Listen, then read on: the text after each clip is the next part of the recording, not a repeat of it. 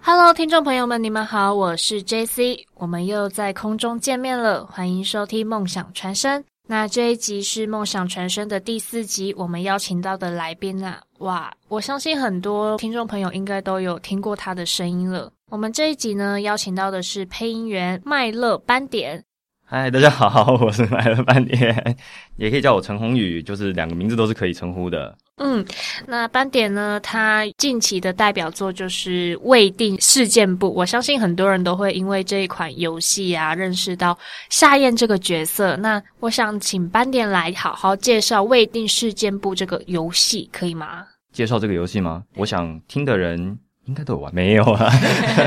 它就是一个主打恋爱的手机游戏。那它主要的卖点呢，就是你要说是跟里面的人物谈恋爱，但主要是以它的声音作为卖点，所以它才会想要用是那种以声音为主要的手机游戏。对，因为我看就是网络上的介绍说，《未定事件簿》是一个恋爱跟推理的冒险。我想，恋爱跟推理可怎么就是可以相提并论，然后成为一场游戏？我觉得这是一个很大的一个卖点。这就是他们公司的创意了。斑点呢，除了是《未定事件簿》的夏燕这个角色的配音员之外，他还有其他游戏的配音跟日本动漫的配音，也是美国动画电影跟剧集的配音。那你一开始这第一步接到的就是日本动画的配音吗？嗯，那看你怎么定义第一步接到的，因为基本上我们从跟班当学生的对，我们新生的这些学生，他们都是从杂声开始录的，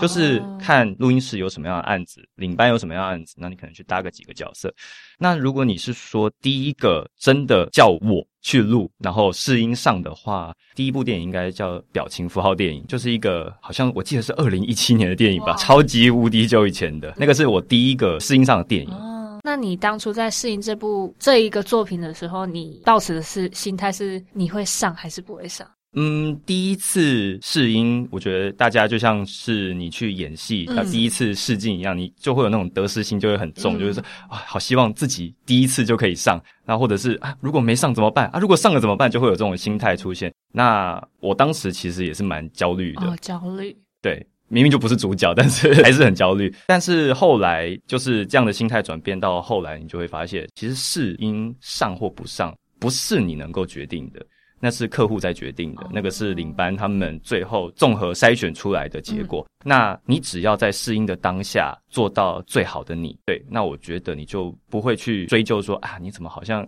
我觉得试音应该要那样试，这样才会上。呃，没有，你就做到最好。那我想问斑点，你当初会进入配音这个圈子的契机是什么？嗯，这有一个有一段很长的故事啊，但就是如果以概括来讲的话，我觉得我是在某一个 moment，我突然觉得我自己很喜欢表演这件事情，表演大概是小学的时候吧。哇，就是大概小学六年级那个时候，但是那个时候还不知道有配音员这个行业。对，那个时候你对表演最直接的印象应该是，就打开电视可能会出现，就是电视上演员电视剧的那种演员。，对，或者是电影的演员哦。然后因为表演是很广的嘛，我以前还想过，那可不可以当歌手、哦，歌手、演员，这些都是站在舞台上表演的。对然后就是这样的想法在心中就是萌芽萌芽在那儿。然后后来到国中的时候，嗯，我后来发现了一个很严重的问什题，么问题？就是我其实不太敢上台。你会有恐惧上台，看到很多人这个现象。对我以前小学的时候，明明就还不会有这个状况，我敢上台，我也敢上台讲故事。但是到了国中的时候，不知道为什么，我发现我没有办法上台好好讲我自己的 PPT，然后或者是解题目。我只要一站上台，看到大家看我，我就会一直抖，而且是非常非常严重的那种状态。对，然后后来就发现，嗯，这样子好像跟可以表演这件事不情搭嘎了，对，完全不搭嘎，根本就没有办法做到，我连最基础的事情都做不到，所以后来这个想法就被搁置了。然后后来是到了高中的时候，那个情况是。我在跟当时的同学，我在我们在聊动画，就有一个很喜欢动画的同学，他们在聊的时候，偶然之间他们聊到了说，哎、打开电视听到的是台湾配音，因为借由这一次的聊天，就是我才突然就是，哎、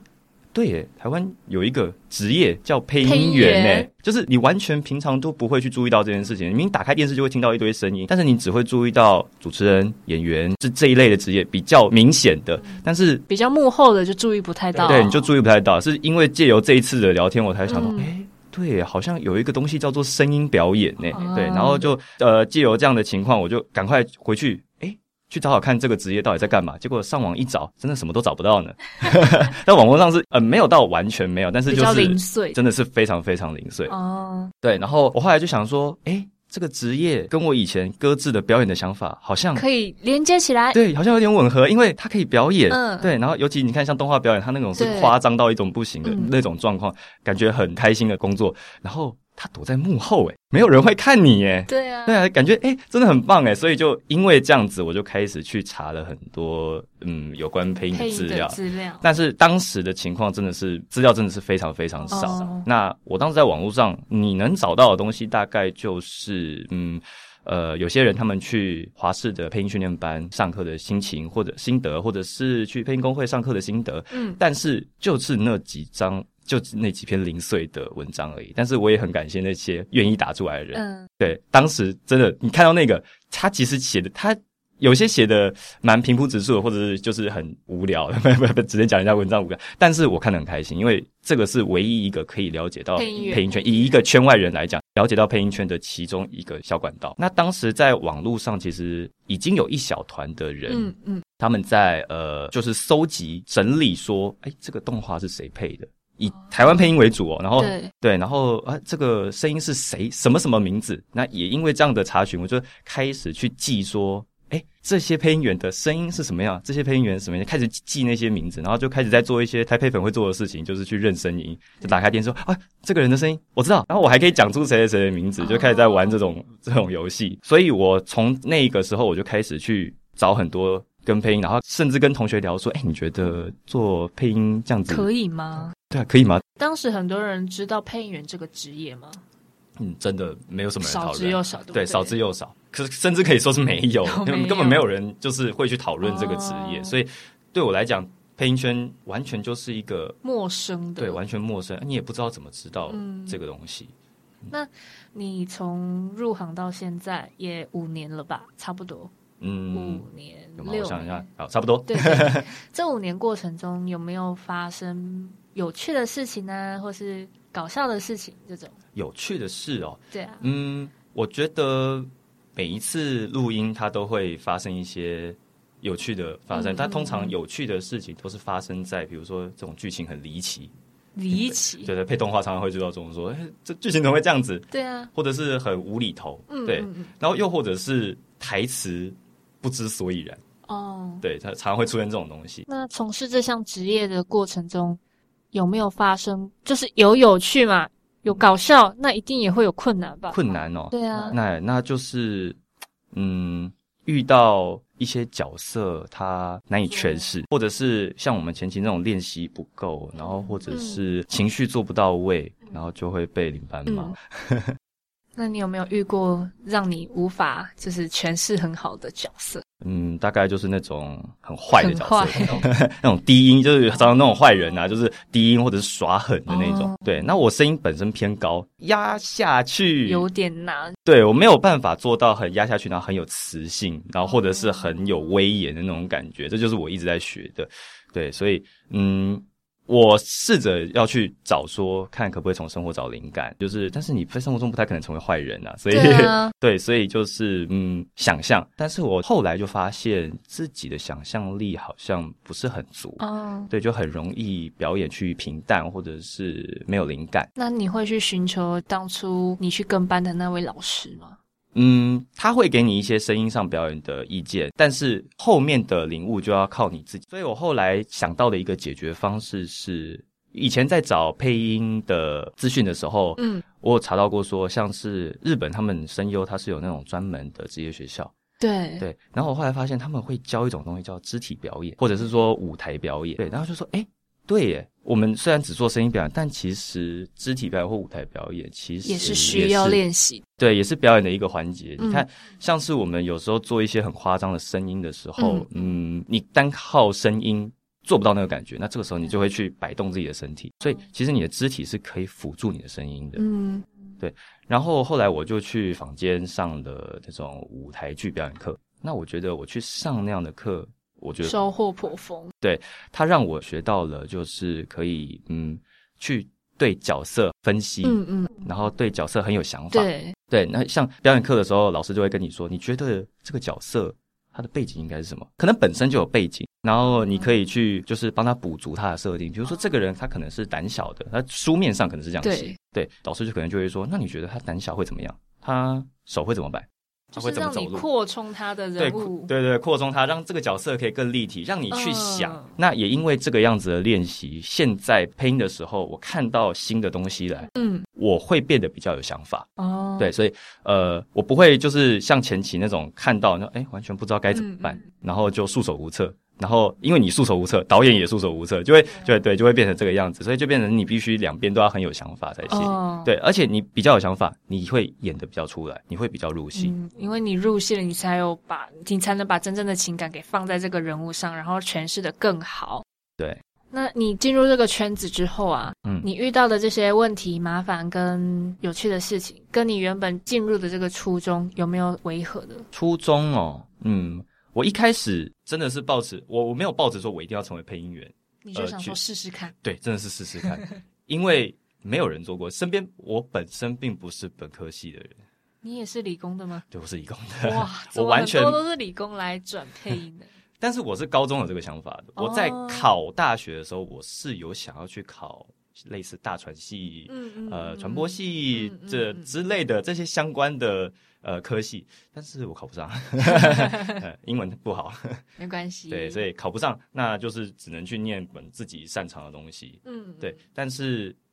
呃，在念这个，我比如说我跟班的四年，其实就是在大学度过。我在念我的理工的东西，然后嗯我本身也有在配音跟班，就哦完全两码子事情。对对那嗯，我觉得过程中会有很多的迷茫，因为嗯嗯嗯，我在念这个跟我未来做的工作，不太一样哎、对，然后中间过程就会很多的人的质疑，就说嗯，哦，你在做配音？哦对啊，那你怎么现在在念这个戏？对啊， 就常常会出现这种样的疑问。对我通常给的回应就是，因为我喜欢，我因我为你喜对啊欢，不你对热爱，对，不是敷衍人家，是真的对我很喜欢这件事情。那我觉得这样的理由，我就可能就是我一开始的初衷了，就是 我真的嗯从一开始有幸，从一开始只是偶然听到这个职业，到我后来去嗯，呃自己去查资料，然后自己成为台配粉，对，然后完全喜欢这个东西之后，我再踏入这个产业，对你把对嗯资料做足了之后，你再进入你喜欢的行业，对，那身边的人还有一些质疑的声音吗？现在还是会有，还因是会为有，嗯，追归根结底还是钱的 问题，因为我们做任何职业，你终究都还是要，嗯不管什么工作，你终究都还是要养活自己，这是对最最最基本的，对，所以嗯，家里会有声音，然后嗯同学之间你可能聚会的时候就会也会嗯聊到，也会聊到这种东西，或者回亲戚的时候也会聊到这种东西。那我觉得我唯一呃，我要么就不理， 对，要么就是你做出成绩，你真的把钱拿回来了，人家就不会过问了。嗯，对。那你觉得，像你说你跟班了四年，那通常跟班的时间长短是有固定的吗？还是说不一定？嗯，我的话，因为我的老师生哥他是有自己开一间录音室，所以嗯，他有班的时候，他就会跟大家说，嗯然后你可以来跟什么班，你可以来跟什么班，你可以看到什么样的作品，你可以看什么样的老师表演，嗯这样子。对，那有些人他可能是他是跟着某一个配音前辈去到处跑录音室，嗯嗯那那也是一种跟班，但性质就不太一样了。嗯，那我觉得我很幸运，他是我跟班的期间是还在念大学，哦，所以我没有金钱的压力，我也没有嗯时间的压力，我有空，然后就去问一下，说我可不可以去，嗯，就嗯我就嗯去。我不会说，呃，像出了社会，然后还在工作，然后我还要去做另外一件完全没有收入的事情，跟班是完全没有收入，它就是一个学习的过程。对，所以，嗯，大学期间我就是一边念书一边跟班，哦，对，那你说固定嘛？嗯，呃，课表排完那应该蛮固定 的。那斑点，我想问一下，你觉得进入配音圈之前，我们需要做哪些准备？嗯，有些练习就是你即使不上配音班对也是可以做的练习，像是嗯，我上完配音班的第一年，我就会常会做一件事，就是看着任何有文字的东西，我都会把它念出在来那，边念，就全部念出来。是练习自己的发音吗？还是呃，口条、发音都有。哦，对，那如果你可能有一些自己的问题，你听不太出来，那呃，你就可以去问老师，让老师提点你。但是在问之前，这些东西你可以自己先练好，或者是你自己去呃，现在其实资讯发达，你可以找到，比如说呃，怎么样发音，然后这个字要怎么念，或对，然后这些东西其实是查到的，看可不可以自行练习。哦对，那你就是看任何一切可以念的东西就念出来。我曾经就是疯，不是疯狂啊，就是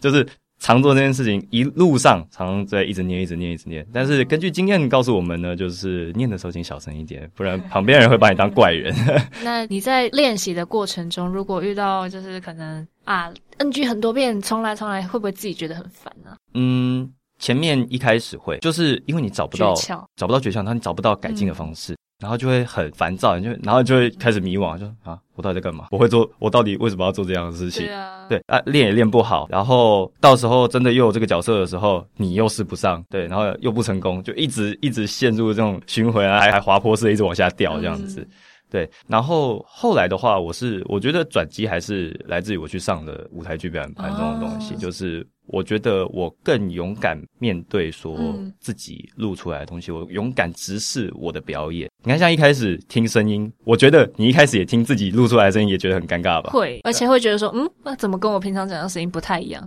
对，对啊，所以我我从这种尴尬到我不敢看我的表演，到我现在我 是敢直视他，敢我面直对他，对，因为你要先面对它，你才能纠你的错误，你才能找出说，哎、我这边其实不太好。那因为你有了想法，你会找出你觉得演得好，你先自己喜欢你自己的表演，嗯，我觉得这很重要。你先自己喜欢别人，你才有可能喜欢上，对你才会让别人评价。你在你自己都不喜欢，那你还、嗯，然后听到别人的评价不好，你又玻璃心。 对啊，对，所以嗯，在这个过程中，就是你要学会去看自己的表演，然后去嗯嗯慢慢逐一的纠正自己的表演，慢慢雕琢，把它雕的比较专精一点。嗯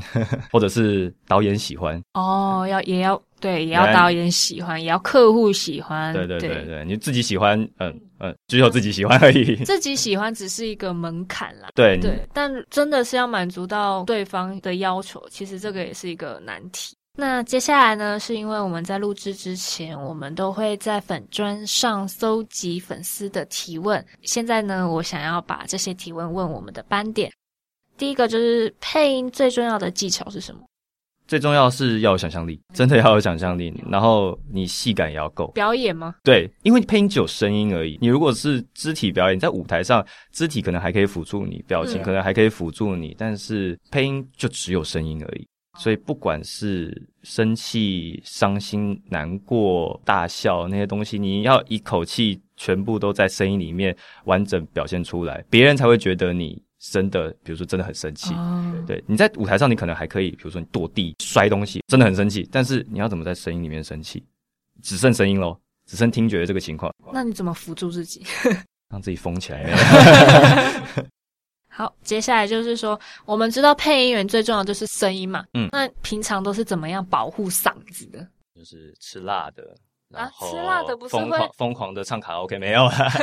如果要吃辣的，不是会破坏嗓音 吗？嗯，保养哦，嗯我觉得就是找到，嗯， 这样讲好笼统，找到正确的发声方式。因为你上配音课，通常会老师一定通常会教你说你要用丹田，哦，对，丹你要田用丹田很重要啊出力。对，丹田到底在哪里？有些人不一定找得到啊。那我自己的解读就是，其实你就是肚子用力就对了，哦，因为我们平常讲讲讲讲讲，然后你讲到哑掉，或唱歌唱唱唱到哑掉，你就会感觉自己喉咙嗯喉咙很痒痒很的对，就气因为你完完全全都是在用喉咙出力。嗯，那如果你没有找到自己适合的发声方式，对我们直接讲简单一点，就是你没有全你没有用肚子用力 的话，你吼个几下你就没声音了。哦，很累，对，那我我发现我可以肚子用力讲话的方式的契机是，嗯有一次在录一个杂声班的时候，那个卡通它也也是一个完全疯掉的东西，就是你要一直吼，一直吼，一直吼，然后吼到我发现我真的快哑了，我。嗯才一下子而已哦，我已经快要哑了。但是接下来这个角色他是有话的，完蛋了，要你录，然后你快讲不出来了。然后在那种紧急情况下，那个时候的我就自然而然就是，等一下讲这句话的时候，我就讲出来那一刻，我自己很明显的我自己肚子在用力，哦，我想办法，我再也不要用喉咙出力，我就是完全是靠身体的力量再把音给挤出来。那从那一刻，我发现，哎，这样子讲话不会让喉咙很痛苦，而且这样子才是对的， 对你这样才可以比较持久。嗯，那最后一个就是说，平常有什么样练习说话的方式？因为我们配音最重要就是要字正腔圆，对吧？嗯，字正腔圆，我会讲的是说讲话标准了。对，那训练口条这个，就是我刚刚前面讲的，嗯看到东西念就对了。你可以去看《国语日报》，因为它上面有注音。对，有注音会辅助你去知道这个字应该要发什么音。那又或者是呃，以前老师教的一个方式是，其实就打开电视，有很多配音的东西啊，不是就已经有人在，你就不用跟班，你也可以在家里看这些东西啊，去听人家怎么讲话。嗯或者是嗯，新闻主播那也是可以这种对，或者是听广播这种声音工作的，他们需要讲话清楚的，你就看人家怎么讲话，然后去学人家，对，先模仿，不会没灵感就先从模仿开始，对，然后再进一步的，真的讲不过来，你再去问老师、问同才之类的，看有什么办法。比如说我有遇过，就是他就是没有办法分支持师，他没有办法知诗诗， 不用卷的这么严重、啊，就是他呃会全部念滋滋滋，那你就要去问老师说你到底该舌头该怎么放，对，然后有时候自己听不准，你可以录下来自己听给别人听，又或者是直接念给别人听，让别人去雕你的发音，雕你的呃舌头摆放的位嗯置，嗯对，然后我刚才讲不要卷那么严重，那注音符号里面大概卷最严重的。最多的应该就是“儿”而已，就只有“儿”。你只有“儿”需要把舌头整个卷起来，不然你就会变成二十二。但是应该是二十二。 好，那谢谢斑点的回答。如果你对配音员这个工作感兴趣的话，也可以像刚刚斑点所说的，先上网查一下资料，因为在配音的过程中一定会遇到一些状况发生，那如何去解决？希望刚刚斑点的回答可以有回答到你们。那今天也谢谢斑点的受访，然后来跟我们分享从事配音的过程，从跟班开始，一直到现在有陆续有推出自己的一些作品。之后我们也可以多多关注我们斑点的作品，希望它可以带来更多好看也好听的作品给听众朋友们。那今天这集《梦想传声》就到这里了，我是 J C，我们下次见，谢谢，拜拜，拜拜。